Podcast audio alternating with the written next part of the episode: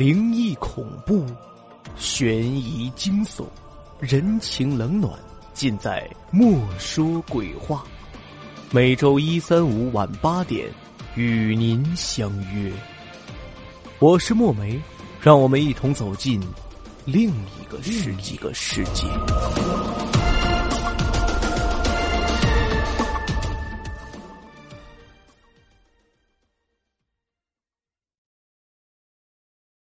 这个故事的名字叫《失踪疑云》。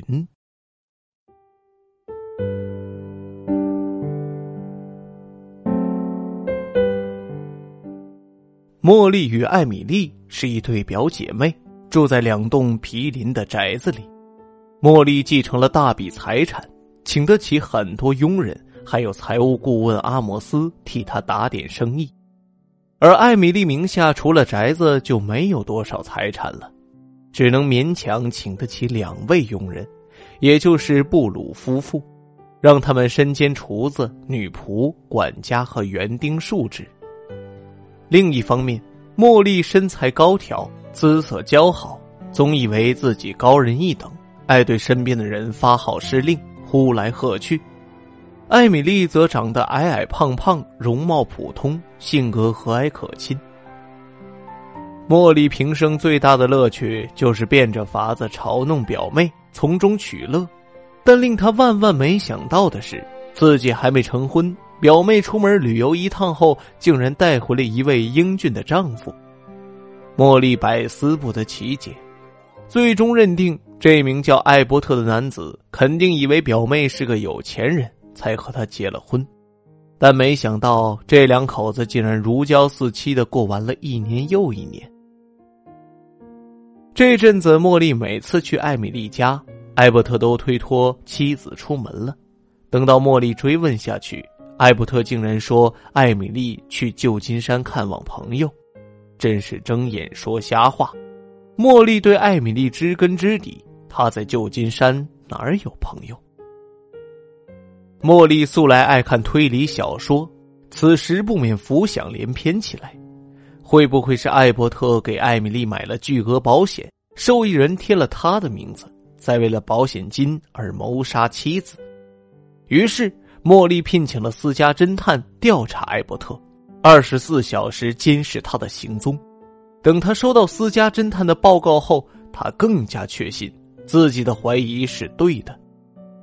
茉莉决定去试探一下艾伯特。茉莉家有一位女仆的音色和艾米丽相似，一位女厨娘的身材酷似艾米丽，还有一位女秘书擅长模仿笔记。茉莉预先差遣女仆到镇上，让她在约定的时间打电话到艾米丽家，随后她就去艾米丽家做客。艾伯特招待她在客厅坐下。让佣人端上咖啡，两人刚喝起咖啡，电话就响了。艾伯特拿起话筒问道：“电话那头的人答道：‘亲爱的，我是艾米丽。’艾伯特犹豫了一下：‘哪个艾米丽啊？’对方轻轻笑出了声：‘亲爱的，别玩了，我是你老婆艾米丽呀。’抱歉。”您肯定是打错了，艾伯特脸色煞白，慌忙的挂上电话，而这一幕全落入了茉莉的眼中。茉莉打探道：“是谁打来的电话呀？”“呃，是别人打错了号码。”茉莉呷了口咖啡，说道：“对了，艾伯特，阿莫斯说他昨天在城里看见艾米丽了。”穿着一条淡紫色的连衣裙，会不会是他提前回来了？艾伯特说：“不可能，艾米丽还在旧金山呢。”茉莉继续问：“那他什么时候回来？”艾伯特说：“这个我也不知道。”茉莉打算直奔重点：“艾伯特，我听说你以前结过婚。”上一任妻子在五年前的一起船舶事故中去世了，当时只有你一个人在岸边目睹了事故的经过。艾伯特叹息了一声：“唉，是那样的，他一点也不会游泳，又忘记了穿救生衣，才不幸丧命的。别人说他给你留下了一笔数额可观的遗产，是这样吗？这不关你的事，茉莉。艾伯特冷冰冰的下了逐客令。对不起，我有点累，想先休息了。茉莉从私家侦探的报告中得知，艾伯特会在每周二和周四开车去超市购买食品杂货。这天刚好是周四，他让厨娘穿上淡紫色的连衣裙。等到艾伯特从超市出来时，厨娘就会在马路对面出现，让艾伯特误以为那是艾米丽。假如艾伯特心中有鬼，肯定会追上去弄个明白。结果，艾伯特的举动完全被茉莉猜中了。他拎着购物袋，快步的追在厨娘身后。按照计划，厨娘在拐过街角后溜进了街边的商店，同时茉莉假装撞见了艾伯特，坐在汽车里冲艾伯特叫道：“是你吗，艾伯特？”气喘吁吁的艾伯特转过身，发现是茉莉，冷淡的回应了一句：“是的。”我刚才看见你在奔跑，这是要干嘛呢？我就是稍微运动一下，适量跑步对身体有益嘛。茉莉忍不住讥笑道：“难道你喜欢拎着购物袋跑步吗？”艾伯特也不回应，转身向超市的停车场走去。茉莉决定要加快行动，因为私家侦探打探到艾伯特见了房屋中介，看起来是要卖掉艾米丽的房子。万一艾伯特逃之夭夭，要再从茫茫人海中逮住他，那可就难了。茉莉花钱买通了布鲁夫妇，派人在凌晨两点溜进了艾米丽家，弹奏艾米丽最喜欢的钢琴曲。艾伯特听到琴声后，肯定会下楼看个究竟。那时弹琴的人早已躲起来，而布鲁夫妇会假装听到琴声后醒来，并作证说有看到人影。茉莉的目的就是要让艾伯特变得疑神疑鬼。计划进行的毫无疏漏，而根据在外监视的私家侦探报告，艾伯特当时假装回房睡觉。过了半个小时后，蹑手蹑脚的下了楼，走向花园里存放工具的棚屋，拎出了一把铲子，起步走向宅子后面的小山谷。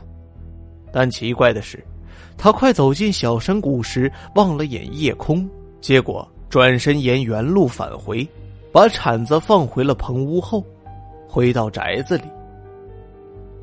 茉莉听完侦探的报告，顿时猜想到了原因。艾伯特肯定是将尸体埋在了小山谷里。最近出现了一系列可疑事件，他想趁着夜色掩护去看看尸体是否还在。但望过夜空后，觉得就快天亮，于是作罢。次日早上，茉莉又去了趟艾米丽家，艾伯特正在吃早餐。茉莉说道：“我是来看看你最近有没有艾米丽的消息。”这时，布鲁太太拿来了早上邮差送来的信件，其中有一个蓝色的小信封。艾伯特拿起信封，发现上面盖着本地邮戳，笔迹看起来很眼熟，而信封的香味也似曾相识。他拆开信封，默念起来：“亲爱的艾伯特，你不知道我有多么想念你，我会很快回家，艾米丽。”当然，这封信也是茉莉安排的。他见到艾伯特读完信后，将信笺、信封一起塞进衣服口袋，故意问道：“是不是艾米丽写来的信呢？他有没有说他何时回来？”艾伯特答道：“是我在芝加哥的婶婶给我写的信。”此话一出，茉莉心中的怀疑又确定了几分。决定在今晚引蛇出洞。深夜，艾伯特清醒的躺在床上，突然床头柜上的电话响了。他拿起话筒，听见对方说道：“甜心，我是艾米丽。”艾伯特过了几秒钟后才出声：“你在冒名顶替。”别犯糊涂了，艾伯特。不，你不可能是艾米丽。我知道她在哪里，她不可能在晚上这个时间打电话。艾伯特，我在那儿感觉十分不舒服，于是我离开了。艾伯特还想继续驳斥，但电话那一头的神秘女人已经挂断了。当然，这一通电话是茉莉安排好的。他还让私家侦探和家里的佣人全部出动，有些人监视艾伯特的举动，有些人守在小山谷里。艾伯特果然又像上一次一样，从棚屋里拿出铲子，向小山谷走去。只不过这一回，他一路不停的走到小山谷里，找到了一棵大橡树，向东面迈出了十六步，开挖起来。茉莉等到艾伯特挖了一阵后，吹响口哨，早已埋伏好的人手立即冲出来，将艾伯特团团围住，并用手电筒照着艾伯特。艾伯特用手挡着亮光，气恼的问道：“这是怎么回事？”茉莉冷笑一声，说道：“哼，艾伯特，你非得回来挖开艾米丽的坟墓，确认她真的死了。”才能安心，对吧？艾伯特挺起胸膛说：“你在胡说什么？我在寻找印第安人留下的箭头。有种迷信的说法，假如在月光下挖到印第安人的箭头，会获得几星期的好运。”你不用狡辩了，请让开。茉莉当即命令手下开始行动。他们带着铲子跳入艾伯特挖出的浅坑，卖力的挖起来。然而，等挖到地下一米多深的地方，还是毫无发现，只挖到了一枚古老的箭头。茉莉不肯罢休，又命令手下继续挖开附近的地面，一直等到天边呈现鱼肚白，茉莉的手下累得上气不接下气，茉莉才不情愿的带着手下离去。艾伯特望着他们的背影，露出了得意的笑容。过了一日后，艾伯特去了趟茉莉的宅子，见到茉莉，假装不经意的说道：“有个城里头的记者，不知怎么听说了前天晚上可笑的事件，想来采访。等这桩事儿登在报纸八卦版上，肯定会成为大家的笑柄的。”茉莉听得脸色发白，艾伯特又说：“还有人建议我打官司，不过我想大家都是亲戚，何必为难彼此呢？假如说我能得到一些好处，我定然会闭口不再提及此事。你说呢？”茉莉听到这儿，两眼放光，立即说道：“你想要多少钱？”当艾伯特带着一张一万美元的支票回到家时，恰好电话铃声响了。这回是他真正的妻子艾米丽打来的，说他周末便会回家，还问他有没有向茉莉透露他这几周的行踪。艾伯特当然没有告诉茉莉。艾伯特一直想找个机会教训那个表姐，他说服妻子去外地减肥。趁机构思出了这个向茉莉敲诈一笔的计划。他知道茉莉一直对自己有所怀疑，便逐步让茉莉加重怀疑，最终弄出了一场闹剧。茉莉素来最好面子，不会容忍自己闹出的丑事成为社交圈里的笑柄，不惜给艾伯特一万美元的封口费。艾伯特望着支票，喜滋滋的想。如今有了这一万美元，瘦身成功的艾米丽就能添置好些新衣服了。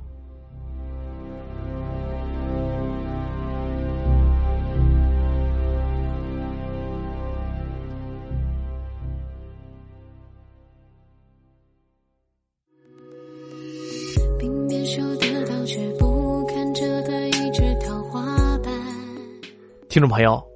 失踪疑云播讲完了。感谢您的收听。